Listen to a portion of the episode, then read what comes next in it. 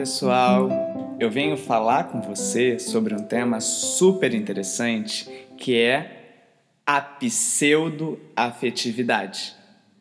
Provavelmente você já passou por uma situação em que você pediu ajuda para um amigo, ou você combinou algo com alguém, ou você assumiu um compromisso, uma responsabilidade com uma outra pessoa que te disse sim, claro, vou estar lá nesse horário, pode deixar, pode contar comigo, né? Sempre sendo super positivo contigo, te dando toda a expectativa de que ela ia assumir aquele compromisso, só que chegando naquele momento exato da coisa, ela não tá. Ou ela muda tudo aquilo que foi dito, que foi planejado, que foi conversado oralmente.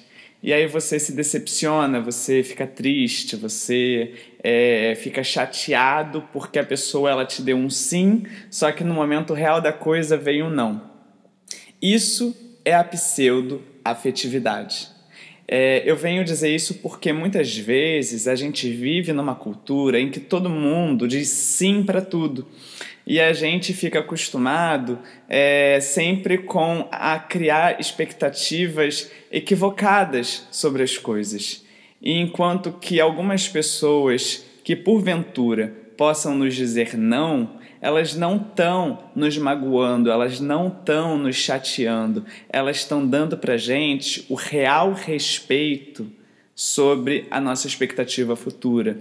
Então, eu acho fundamental a gente aprender a entender que o não, ele não é grosseiro, o não, ele não é negativo. Ao contrário, o não, ele é uma afetividade muito mais verdadeira do que aquele sim que te veio ontem, que te veio lá no passado, só que aquele sim que não aparece quando você mais precisa.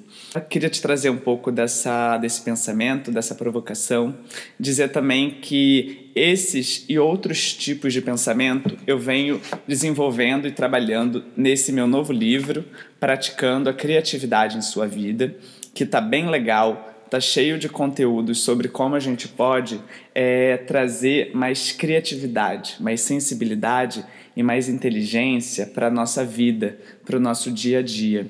Então, é, se por acaso você tiver interesse em ler, em adquirir esse livro, você pode entrar e fazer o pedido direto no meu site, que é davigiordano.com.br, ou então me enviar um inbox ou um e-mail giordanodavi@gmail.com e eu vou estar tá te enviando as informações de como adquirir esse livro.